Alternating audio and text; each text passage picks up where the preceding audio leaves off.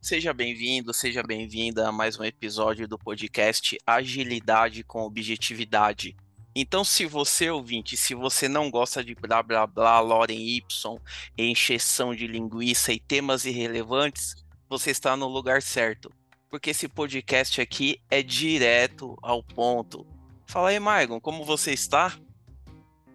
Fala, Fioc, beleza? E você? Cara, hoje a gente tem um um convidado, mas mais que isso, acho que a gente pode falar um amigo, né? Trabalhamos junto aí, fizemos amizade. Então hoje nosso convidado especial é o nosso amigo Gus De Angelo, que é Agile Expert na GFT Group e trabalha ajudando empresas a melhorarem os seus processos, estratégias e resultados. E aí, Gus, beleza? Seja bem-vindo. E aí, pessoal, obrigado. Obrigado a todo mundo que está ouvindo. Obrigado, Fioc, Maigon. Prazer estar aqui com vocês. Bater um papo aí. Isso aí, Gus De Angelo, hein, Maigon? É outro que parece um nome italiano, hein?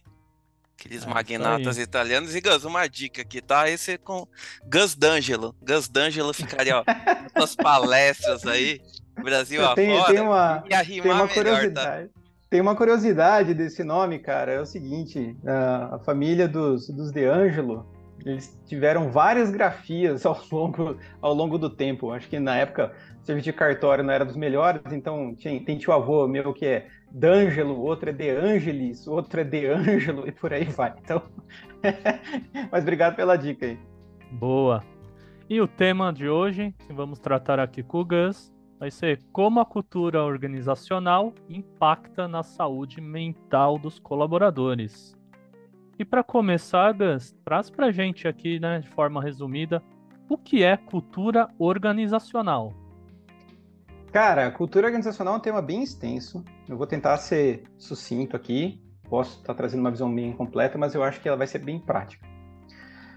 Cara, quando você fala da cultura de uma empresa, normalmente é, é o jeito que as pessoas se enxergam, ou o jeito que você enxerga aquele ambiente. Como assim? É, pode parecer um pouco de estereótipo, mas às vezes você tem uma situação que as pessoas de uma empresa são taxadas de alguma coisa. Ah, esse pessoal aqui é um pessoal que é workaholic. Ah, esse pessoal aqui é um pessoal que é, sei lá, abraçador de árvore. Ah, esse pessoal aqui é uma galera que gosta muito de números. Esse pessoal aqui gosta muito de falar. Então, assim, esse primeiro conceito seria uma primeira visão dessa cultura organizacional. Só que ela é mais do que isso, né? Então, você tem situações do dia a dia que acabam sendo pautadas por essa cultura e é meio que o que se espera do comportamento da pessoa naquele meio. Então, se você está num ambiente que é muito competitivo, que tem uma cultura que é muito competitiva, isso é implícito, mas se espera que você tenha essa competitividade também, porque faz parte daquele meio. É como se fosse ah, o requisito para você estar tá naquele grupo. Tá? De maneira bem simples, bem direta, essa é a minha visão, assim, vai, em 30 segundos, né, do que, que seria a cultura organizacional. Boa. Fiz a lição de casa aqui também, né, Gus? Me ajuda aí a ver se eu fiz um bom resumo. Manda. Eu anotei aqui, dado a experiência também que a gente vem vendo, que a cultura organizacional, na verdade, é um conjunto de valores, crenças e práticas que definem a identidade e a forma como a, a empresa de fato funciona. E ela é compartilhada e formada por todas as pessoas da organização, né? E ela influencia comportamento, decisões e a interação entre todas as pessoas nesse ambiente de trabalho. Cara, eu acho que é uma é um resumo bem legal. Eu só não acho que ela define, eu acho que ela influencia.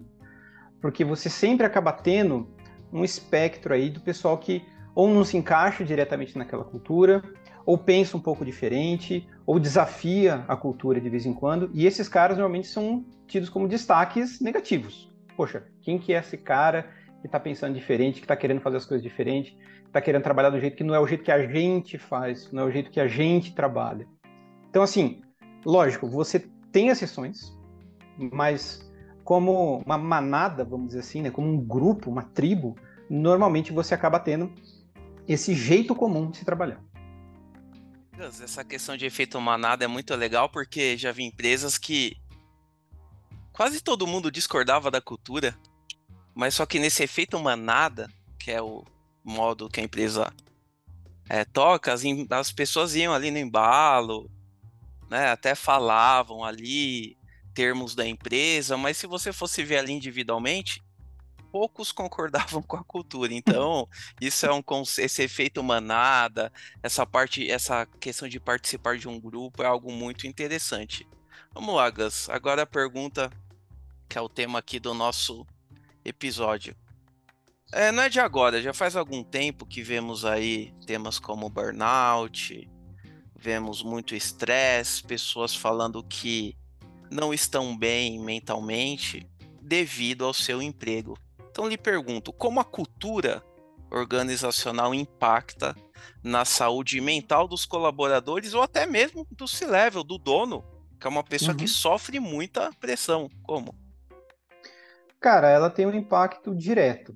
Então, assim, você está no seu ambiente de trabalho, você passa a maior parte do seu dia no seu ambiente de trabalho. E você está constantemente exposto àquilo. Então, seja uma situação benéfica ou seja uma situação ruim, você vai estar exposto a ela a maior parte do seu dia. Por exemplo, vamos supor que você trabalha numa empresa que você de fato gosta, que é o emprego dos seus sonhos, que você se sente valorizado, que você trabalha bem, que você gosta de estar ali. Isso tem um impacto muito positivo na sua saúde porque você está passando ali por uma situação de aceitação, está passando por uma situação de evolução, você está percebendo as melhorias e isso te motiva. Por outro lado, se você trabalha num lugar que cujos valores, cuja cultura vai contra aquilo que você acredita, aquilo é um estresse latente. Toda hora você tem alguma coisa ali falando, cara, você tem que fazer isso, tem que fazer aquilo, é sobrecarga, é atividade, é barulho, é estresse, tudo isso em cima de você e isso com certeza vai te trazer impactos você, da mesma forma que você pode trabalhar bons valores, de acordo com o que você quer, bons resultados, no, no primeiro exemplo, nesse exemplo você acaba ficando o quê? É, cansado, você acaba perdendo paciência, você acaba se sentindo mal, você acaba se sentindo responsável às vezes por alguma coisa que você não é, só porque existe uma cobrança não falada daquilo que precisa ser feito, porque é o jeito que as pessoas fazem. E numa dessas, a pessoa vai perdendo os limites. E a pessoa vai tentando trabalhar e compensar as atividades, vai tentando responder de uma maneira diferente, e isso acaba sendo mal para a pessoa. Ela se desorienta em cima daquele balanço né, de é, vida e trabalho. Você acaba, normalmente, o que acaba acontecendo, que gera os itens de burnout, você acaba trabalhando mais para compensar ou para se justificar ou para mostrar que você faz parte do bando.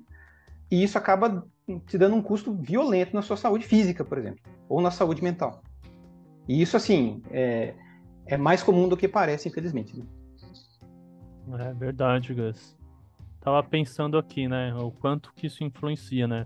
Você trabalha numa, numa organização no qual ela promove a abertura em busca de ajuda, é um ambiente de fato colaborativo, onde as pessoas têm liberdade e ambiente seguro para falar, provavelmente vai ocorrer menos burnout por causa de problemas de saúde. Agora, se você está numa organização onde ela não dá essa abertura, ela tem uma cultura ali de, de, de punitiva, de desencorajar as pessoas a serem transparentes a falar, isso, o que acontece? A pessoa vai o quê? Retraindo, vai levando isso para ela, não vai buscar nem ajuda, afinal a organização dela nem vai apoiar se ela fizer esse movimento, e aí de fato as pessoas têm o, o burnout, né? É, isso é um ponto, um ponto que está bem, bem recente agora, inclusive, é, saiu uma pesquisa, acho que foi no Reino Unido, se eu não me engano, falando da semana de trabalho de quatro dias. Foi um experimento que foi feito com algumas empresas, com o foco de você trabalhar redução de burnout, ou pelo menos experimento para ver como que isso seria recebido, né? É, focando redução de burnout, focando é, verificar se existiria perda de produtividade, porque o senso comum é, cara, o serviço são 40 horas ou 44 horas, segunda a sexta, e é assim que funciona no mundo todo, e é isso aí. Será? Então, foi feito esse experimento e os resultados foram muito bacanas. Teve bastante coisa nova aparecendo aí. Parece que teve uma redução de, é, não sei, acho que foi mais de 70% né, nos princípios de burnout, sem perda de produtividade. Os trabalhadores eles ficaram muito mais é, contentes, muito mais felizes de estarem trabalhando ali, e você continua entregando o mesmo tanto. Ou seja, o que, que isso quer dizer? O que, que isso tem a ver com, com a cultura em si? Né? Esse experimento, ele primeiro, ele põe em xeque o jeito que as coisas são feitas hoje em dia. Será que esse é o caminho que a gente tem hoje? Com a quantidade de informação que a gente tem, a quantidade de, de tarefa que a gente tem para fazer, será que é, é certo você continuar no mesmo regime de trabalho que você tinha 50 anos atrás? Esse é o primeiro cheque. O outro ponto é, cara, os problemas que estão aparecendo agora não existiam há tantos anos atrás. Você tinha um emprego lá que era do horário comercial, das 8 às 5, acabou, acabou, beleza, vou embora para casa. Em casa, meu chefe não me chama no celular, porque não tem celular, não tinha internet, você está cuidando da sua vida, beleza, mas hoje em dia você está conectado o tempo todo. E por conta disso, essa, essa pode ser uma, um começo de mudança de cultura geral. Se você consegue trazer uma maneira mais prática, mais eficiente do pessoal trabalhar, que é melhor para as pessoas, ah, por que não? Isso aí, Gus, um pouquinho mais para frente você vai nos dar mais dicas então de como podemos fazer para mudar esse, esse cenário. É, Margon, Gus, eu tava pensando aqui no século 19 e 20, haviam práticas de gestão, mas as pessoas trabalhavam ali em horário comercial, né? As pessoas batiam cartão, davam as 5 horas e iam embora apesar de práticas que, assim, para a época funcionavam. Mas essas práticas de gestão do século XX, para o trabalho do conhecimento hoje em dia, elas não são tão adequadas. Então, eu pergunto aí para você, Gus, e se o Margon também quiser opinar. Quais práticas de gestão do século XX ainda são usadas por alguns gestores e que impactam a saúde mental? Lembrando, Hoje em dia não tem mais essa não, de ó, deu horário, terminei aqui de apertar meus parafusos, vou embora. E aí? Bom, tem várias coisas ainda em prática, né? Então, você pode, pode começar é, pelo tratamento das pessoas por recursos, que não vou entrar na questão política disso em si, mas o fato é que a partir do momento que você compara uma pessoa com uma máquina e você chama ela de recurso, você está ali assumindo que a produtividade daquela pessoa é constante, que o trabalho dela é totalmente previsível, em que você vai ter uma data de entrada, uma data de saída, um tipo de produtividade que ela vai ser linear e é isso aí. E a gente sabe que em gestão de trabalho do conhecimento não é assim que funciona. Você precisa de tempos de ociosidade ali no meio para ter alguns pulos de produtividade. Você precisa ter um espaço para poder pensar e trabalhar novas ideias. Você precisa de maneiras que são diferentes de atuar do que simplesmente fazer o seu serviço todo dia, o dia todo ali, como se fosse uma regra. Então, assim, esse modelo que trabalha, que acha que a pessoa está executando uma atividade, aquela atividade é previsível, conhecida e ela tem sempre um começo, meio e fim determinados, isso não funciona mais, pelo menos para parte de gestão do conhecimento. Além disso, tem, tem se buscado muito por eficiência e produtividade, e isso não é de hoje. Então, toda santa vez que você chega no review de uma empresa, a empresa está mostrando seus resultados e as metas para o próximo período, o que, que se pede? Mais produtividade, mais eficiência, fazer mais com menos, downsizing, por aí vai. Isso vem desde os anos 90. O que acontece é que está chegando num ponto que a sobrecarga acaba sendo muito grande. Você acaba tendo muitos pedidos ali para que aumente a eficiência, e as pessoas são pessoas, não são máquinas. Então você, para executar um trabalho de qualidade, você precisa de tempo e você precisa de concentração. Cenário muito comum que acontece como efeito colateral disso. Ah, na minha empresa tem muita reunião.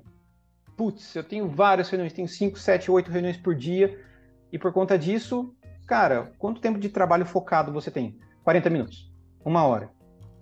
Poxa vida, mas por quê? Porque quando você coloca essa quantidade tão grande de atividades para serem feitas, você gera um custo de coordenação em cima disso. E para você manter isso tudo sob controle, entre aspas, você vai precisar do quê? Reunião de alinhamento, status report, identificar o que está acontecendo, quem está que tá atrasado, quem está que tá adiantado, naquele mesmo pensamento fabril que você tinha muitos anos atrás. Resultado, você acaba tendo pouco tempo útil de fazer o seu serviço.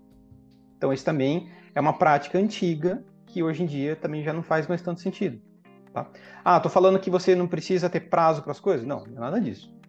Você precisa ter algum tipo de previsibilidade, você precisa ter algum tipo de, de, de gestão da sua performance, você precisa entender se a pessoa está produzindo bem ou não, mas não microgerenciando, que é outra prática comum também. Não precisa ficar microgerenciando o tempo todo. O que, que você fez, o que, que você está fazendo, e aí agora já viu isso, já viu aquilo. Cara, tem os objetivos, tem as datas. Quando muito faz um checkpoint em um terço do caminho, metade do caminho, e segue a vida. E deixa, dá confiança, dá empoderamento para a pessoa poder trabalhar e fazer o seu melhor.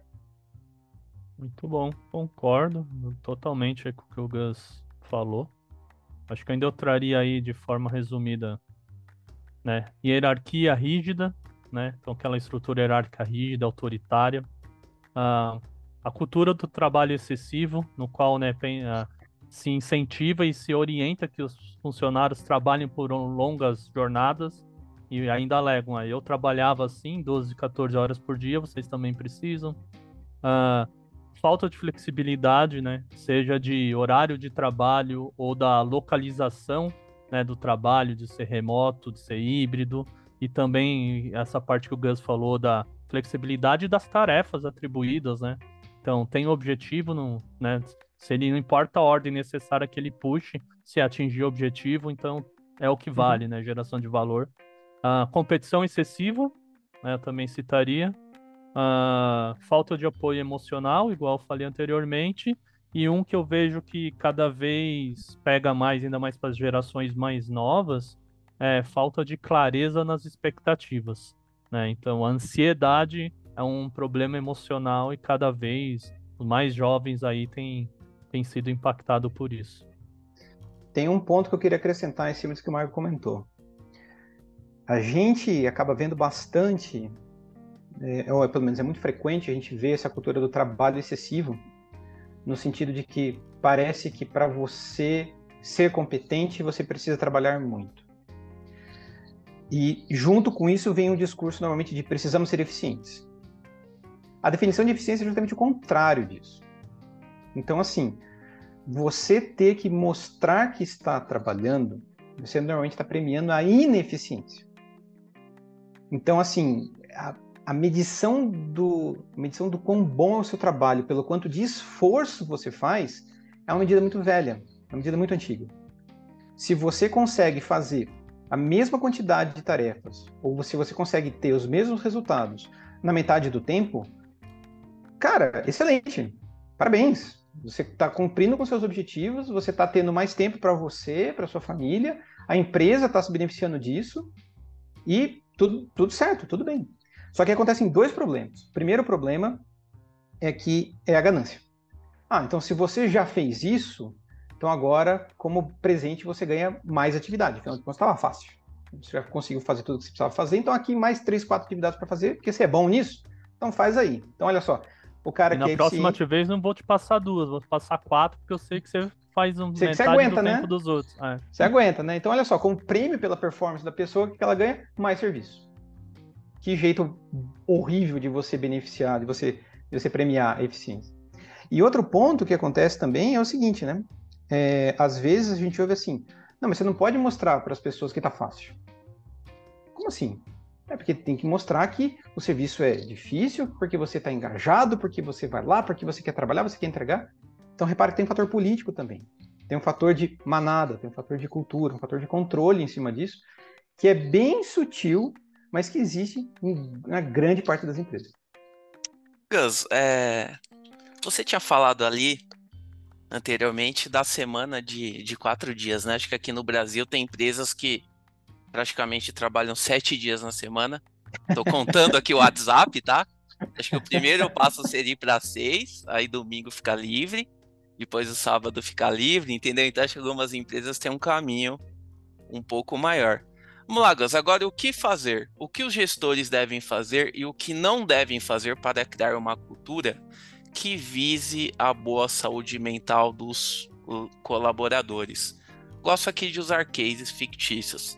Então, o Gus vai começar hoje, amanhã numa empresa que está tendo muito problema ali de saúde mental, burnout, e parece que o trabalho não anda. Parece que as pessoas ali estão enxugando o gelo.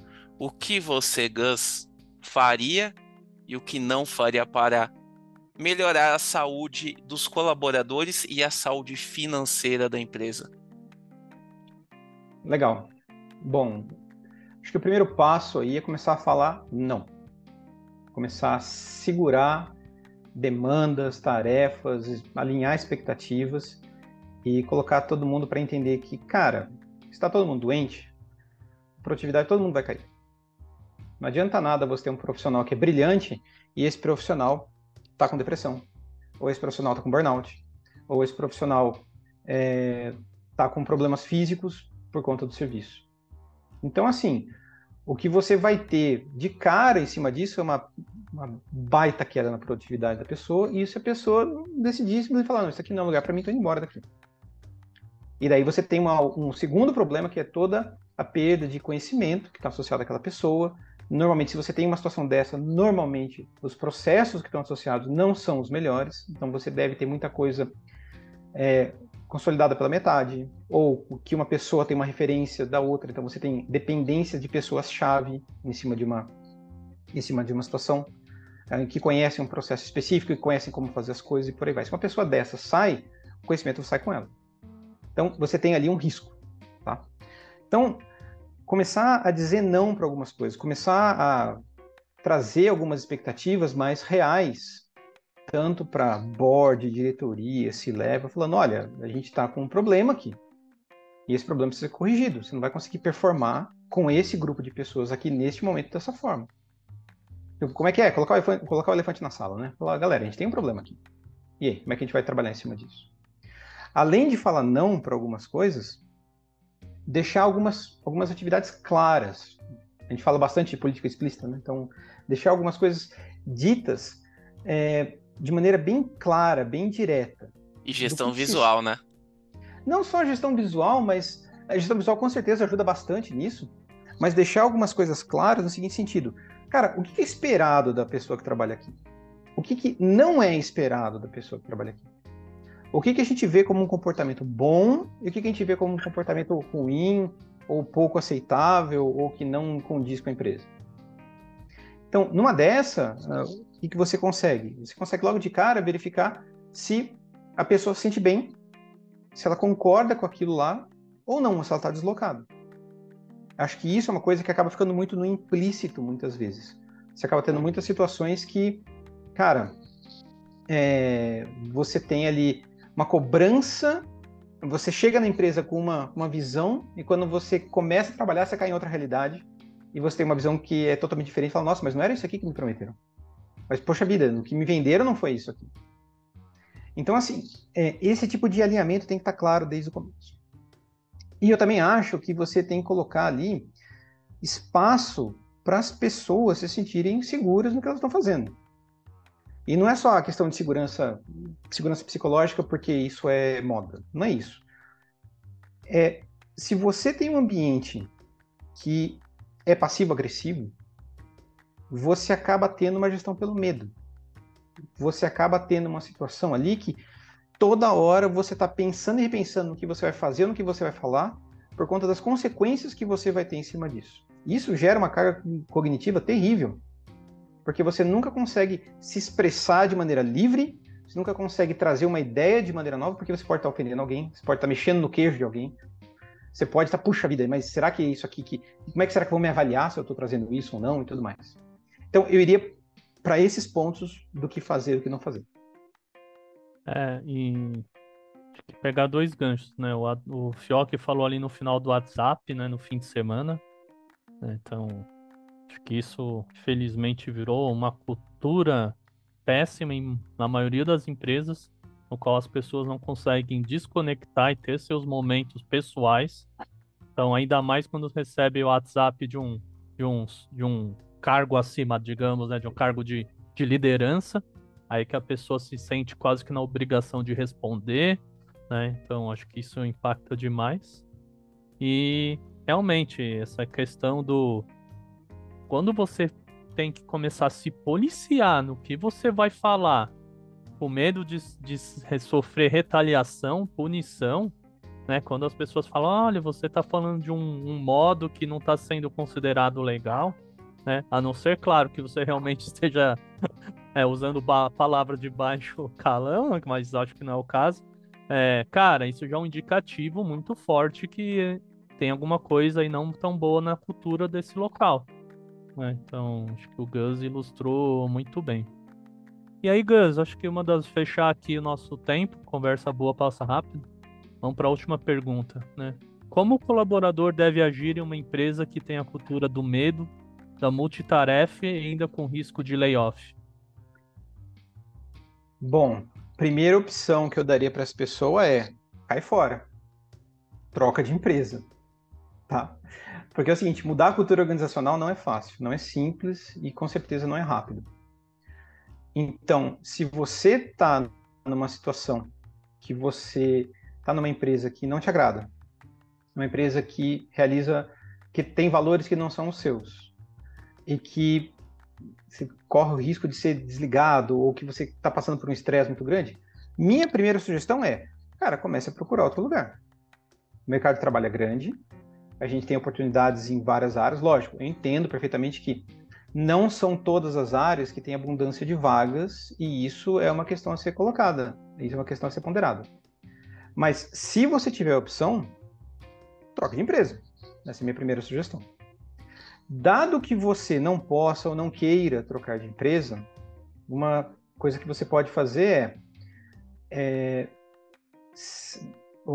é existe uma expressão em inglês muito legal para isso que é stand your ground, que não tem uma tradução muito direta para português.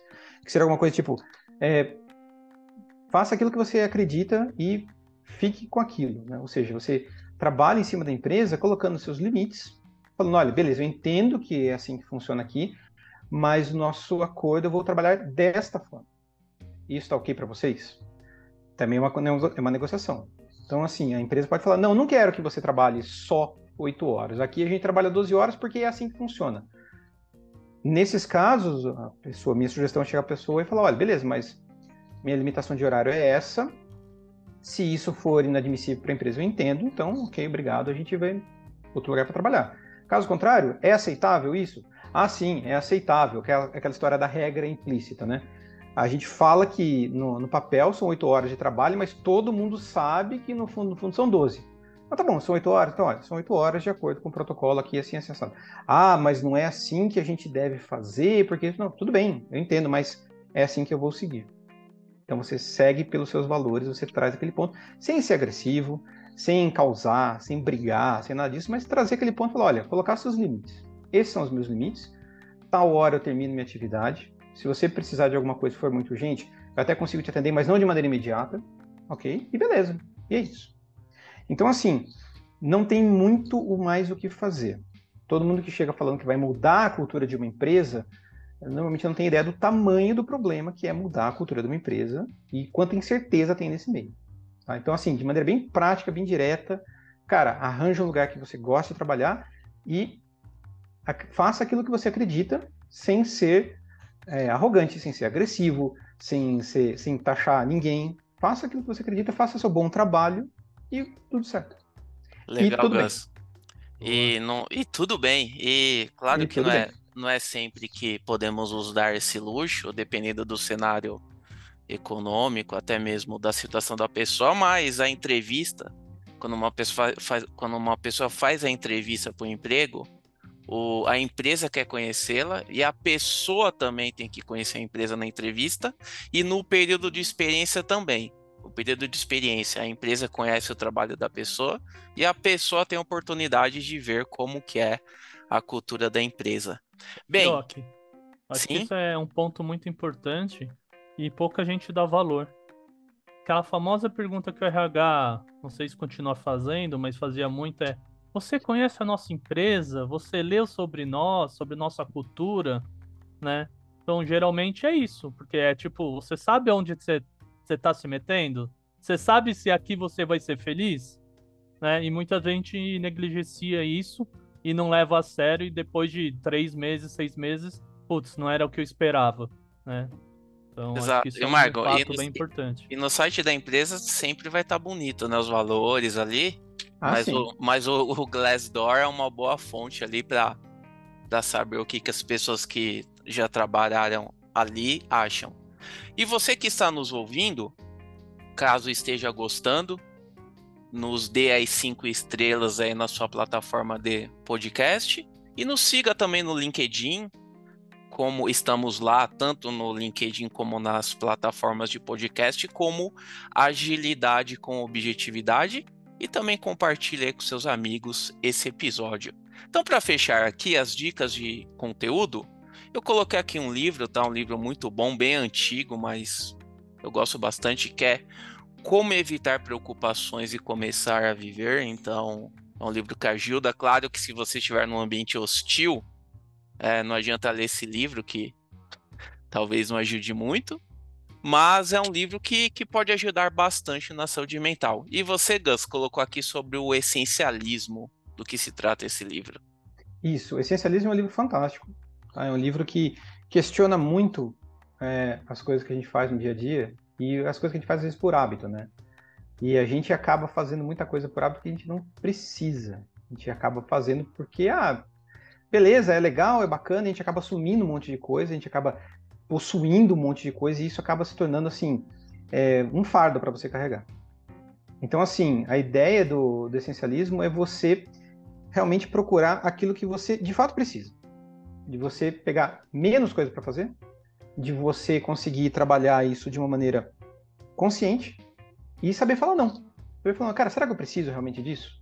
Será que eu preciso desse, disso agora? O que mais que eu consigo trabalhar em cima disso? É isso aí, gente.